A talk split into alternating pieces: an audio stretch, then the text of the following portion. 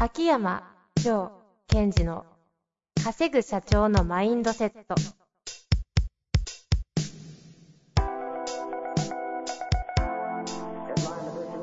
なぜ一流の経営者たちはぶつかる壁を次々と越えられるのかそこに隠されたマインドの正体ポッドキャスト「稼ぐ社長のマインドセット」は上場企業から中小企業までエグゼクティブコーチングトレーナーとして人材開発を行ってきた秋山城賢治が経営や人生で役立つマインドの本質について分かりやすく解説します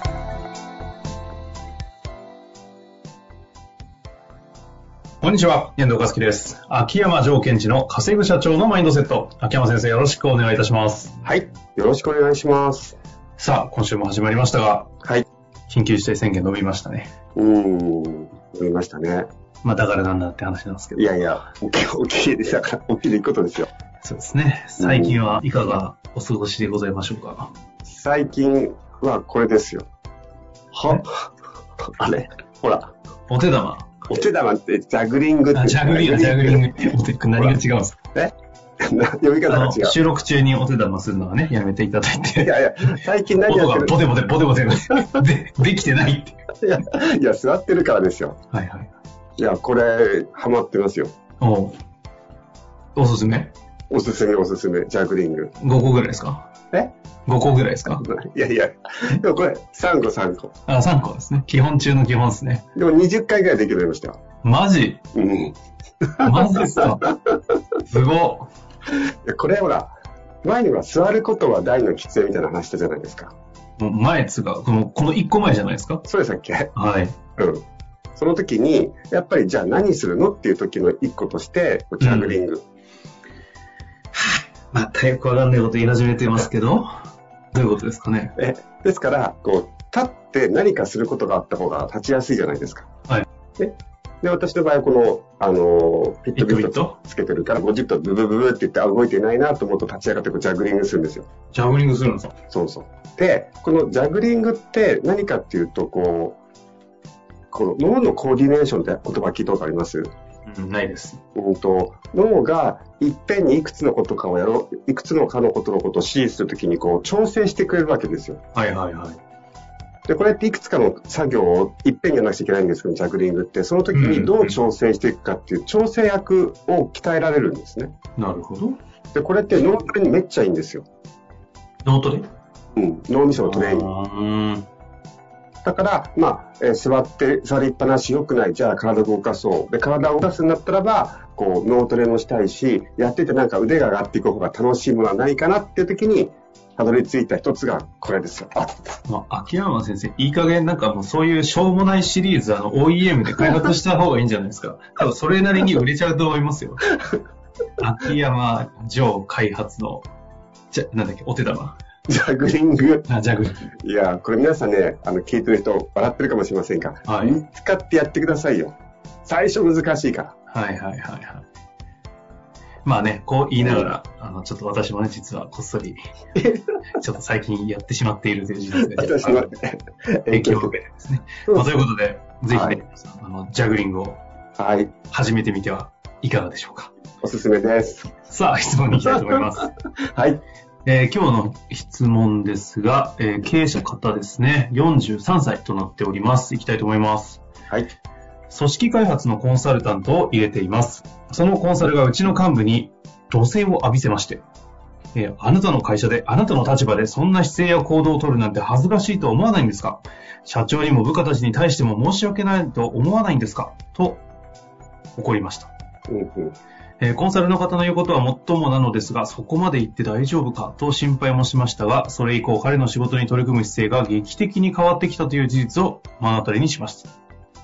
能力が高いわけでもなく、組織として絶対に必要な人材かというと疑問視せざるせざるを得ない幹部だったのですが、いないといないで現状の体制が崩れてしまい、正直いてくれると現状維持としては助かると思っていることに気づきました。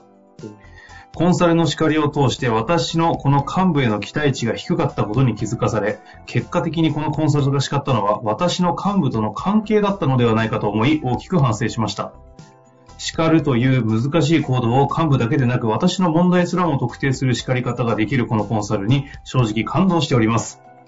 長々と書いてしまいましたが、ここからが質問です。はい。叱るということの機能について秋山先生はどのように考えていらっしゃるでしょうかまあ、要するに一つの出来事を通して、こう自分が向き合うべきとか、どこかってことに気づきましたっていう報告をまずしてくれて。その上で叱るがテーマだと。うんそうですね。ただ、叱るの、まあ、機能は何ですかいい質問の仕方ですよね。で、じゃあこのコンサルの方のことも含めて考えていると、となぜ叱れたのかってことですよね。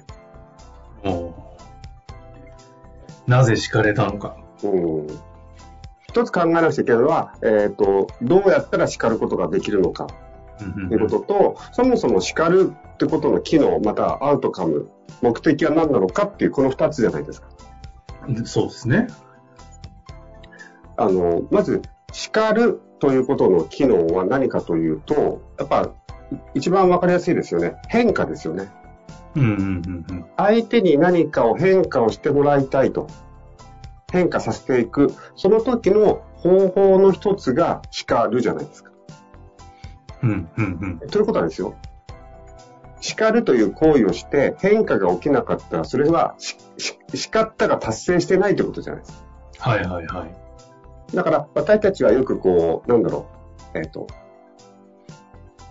なんか頭に来てい怒っちゃって言うってことは、それは叱るでも何でもなくて、うんうんうん。えっ、と、そこの時のアウトカムは、えーすっきりしたいとか、ね、あの、怒鳴りたいっていうこと。叱る側の、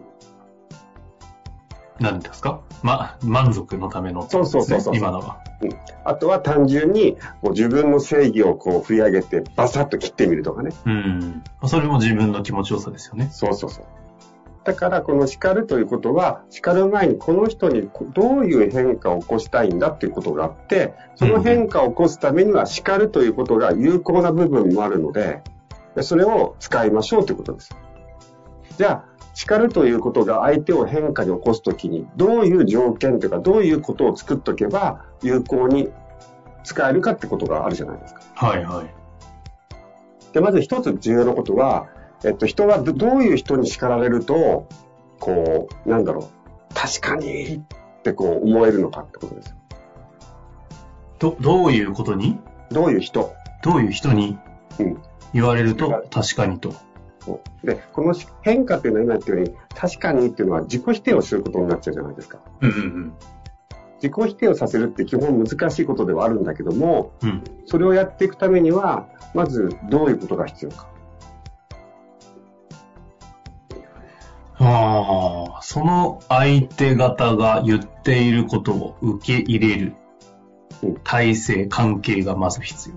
そうそういう話そういう話じゃなくて。そういう話です。つまり、よく言われませんあの、小学生とかもそうですけども、小学生っていうのは最初から、この人に注意されたら、えー言うことを聞くこういう、この人に注意されても言うことを聞かないっていうのを、無意識でもう仕分けしてるっていうのを聞いてますよね。うんうんじゃあどういう人かっていうと、やっぱり、こう、し叱られると自分の向き合いたくなることに向き合うしかないじゃないですか。うん。うん。だからこのコンサルの人に叱られた幹部の人は、向き合わなくちゃいけないところに向き合おうと思ったんでしょうね。ということは、叱る側が普段自分の向き合わなくちゃいけないところに向き合ってるかどうかっていうのが大きなポイントなんですよ。というところを見られているということですかうん、それをまあ、そうか感じ、感じてれば OK です。うんうんうん。えということは、実際には、まず叱る側が自分の今課題は何なのか、何と向き合わなくちゃいけないかってことを、なんていうの、粛々とっていうか、ギスギス、ギスギス、なんていうの、えっ、と、常に行行っていく必要がある。うんうんもっと簡単に言うと、お前は自分のことを反省しないと言って、人のことを反省しろっていうのかっていう関係性にしないということです。うん。なるほど、なるほどまあ。そういう意味で言うと、ここから、このコンサルの方は、その幹部の方からは、ちゃんと、まあ、自分の反省だったり、自己否定だったり、自分への気づきというのをやっている人だというふうに思われてただろうということそうです。が予何想されるかに感じ取ってたんでしょうね。うん。で、次に二つ目。その、それはまず前提じゃないですか。次に、えっと、その人のことをどれだけよく観察してるかということです。それも全体性を持って。このコンサル側ですかコンサルの方、そうそうそう怒る側ですね。一部のところをピックアップして、そこに焦点を大きくしていく。そして、その人のことをレッテルを貼ってって、この人はダメだとかね。そういうふうに思ってると、何勝手に決めつけてるんですかって話になっちゃうじゃないですか。うん。うん。だから多分このコンサルの人も、この幹部の人の何かこう、グッドポイントとか、なんかこう、強い信念みたいのっていうのを握ってるっていうか持ってたはずだと思うんですよ。はいはい。つまり、この人が怒られて自己否定したと。ああ、俺ダメだなと。ダメだなと思ったとし、その、自己否定ささした後に、でもこれさえ思い出せれば、また復活できるっていうものをちゃんと感じ取っていくことが必要ですよね。うん。まあ、なので私よく叱るということを使うときに、えっと、それをもうちょっと相手に分かりやすいときに、分かりやすいように、こう、伝えるやり方として、ペケペケを大切にしてる君が、今回こういうことをやったってことはどういうことなんだっていう、まあ、これスキルになっちゃうんですけども、そういうやり方は一つありますよね。うん。スキルとしてですね。うん。スキルとして。ただ、そのスキルがちゃんと発動するためには、本当にその人の、なんか、グッドポイントとか、価値観とか、すごいこう、なんだろう、譲れないものっていうものをちゃんと見とかないといけないじゃないですか。はいはい。単なる言葉だけではなくて。うんうんなので、えっと、そういうふうに、一つ目は、その、自分がちゃんと自己否定、えっと、向き合うべきことに向き合っているという状態を常にやっていく。二つ目は、その、相手の全体性を見持って、ここはお前は変えないとまずいだろう。そして、この部分をちゃんと使ってけよ、みたいなところをしっかりと見ていくということですね。うん。なるほどですね。これあの、ご質質問なんですけど、うん。あの、勝手な偏見の強い私としてはですね、はい叱るは、あの、しちゃんと叱られたことない人は叱れないんじゃないかなと思っちゃってるんですけど、あー。この辺はどそうでれすかは大いにありますね。大いにある。あの、なぜかというと、その、ちゃんと叱られたことがある人は、叱、ちゃんと叱られると体の感覚がこういう風になるんだってことを体験してるじゃないですか。うんうん。だからそれを起こしたいだけなので。だからそれはとってもありますね。そう思うと、こう叱るということに対して、うん。テーマ上がってくる感じも、なんかね、なかなか叱られることがないこの世の中で、テーマになりそうな感じしますね、と思いまして。だから、この、こういうふうに叱られた、この幹部の人は、こう、頑張っていくと、相手のことに対してこういうことができるようになるかもしれないじゃうない。ーん、確かに。じゃあ、僕は思い起こせば、えっ、と、叱られたことないなと思ったらどうすればいいかですよ。えー、得意の秋山先生で言うと、漫画漫画漫画で、うわ、叱られる。まあ、それもありますよね。っていうか、みんなさ、鬼滅の刃って流行ったじゃないですか。はい、はい、流行ってます。あ、流行ってるんですあのね。後ろに置かないでくださ 私なら一つもう終わったので。い。ですよね。すぐ飽きるんでね。 いやいや、次に行くということです。で、あれ見てね、ちゃんと、こう、自己否定し、みんなしてんのかなってちょっと気になっちゃったんですよ。ああ、俺は甘かったって。え、鬼滅を読んでですかまあ、映画を見たりしてね。 え、そんなことしなきゃいけないんですかいやいや、だって変化ですから、変化。え、秋山先生は何、鬼滅見て、自己否定するんですかしましたよ。マジでいやすか甘かま、甘かったなって。あ、まあ、えーエンタメちゃう、ちゃう、違うんですね。いやいやいや、啓発映画みたいな。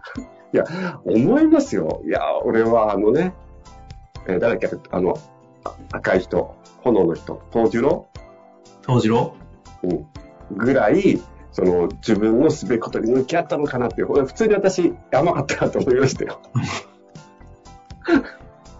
なるほどね。あ、違う、教、教授郎ですね。 教授郎か。教怒られちゃ授う郎。煉獄さんのことですね。そう煉獄さん。なるほどね。まあ、ということでね、叱るということをきっかけに、まあ、やっぱり鬼滅に行っちゃう。違う違う違う、違います よ。話じゃもう違うよね。そこじゃない。アニメでもいいですし、うんアニメとか使わずともやっぱり自分が普段仕事をしながら振り返ってね、自分自身で自己否定していくってことをちゃんとやっていくってことですよ。その叱られたという経験がない人であればね。ああ、なるほどね。自己否定はね、1月でしたっけ ?1 月か2月に秋山先生、アカデミアでね、いあの、一般公開のセミナーでお話しされてましたよね。出しましたよね。どうですかまさにそのあたりがうん通ずる話ですかね。えですから、ある意味、この人は、あ質問者の方は、えっと、その、コンサルの方に正直感謝してる、感動してるとありましたが、同時に、あの、いい意味でね、えっと、自分のことを深く反省していただければいいと思うんですよ。なるほど。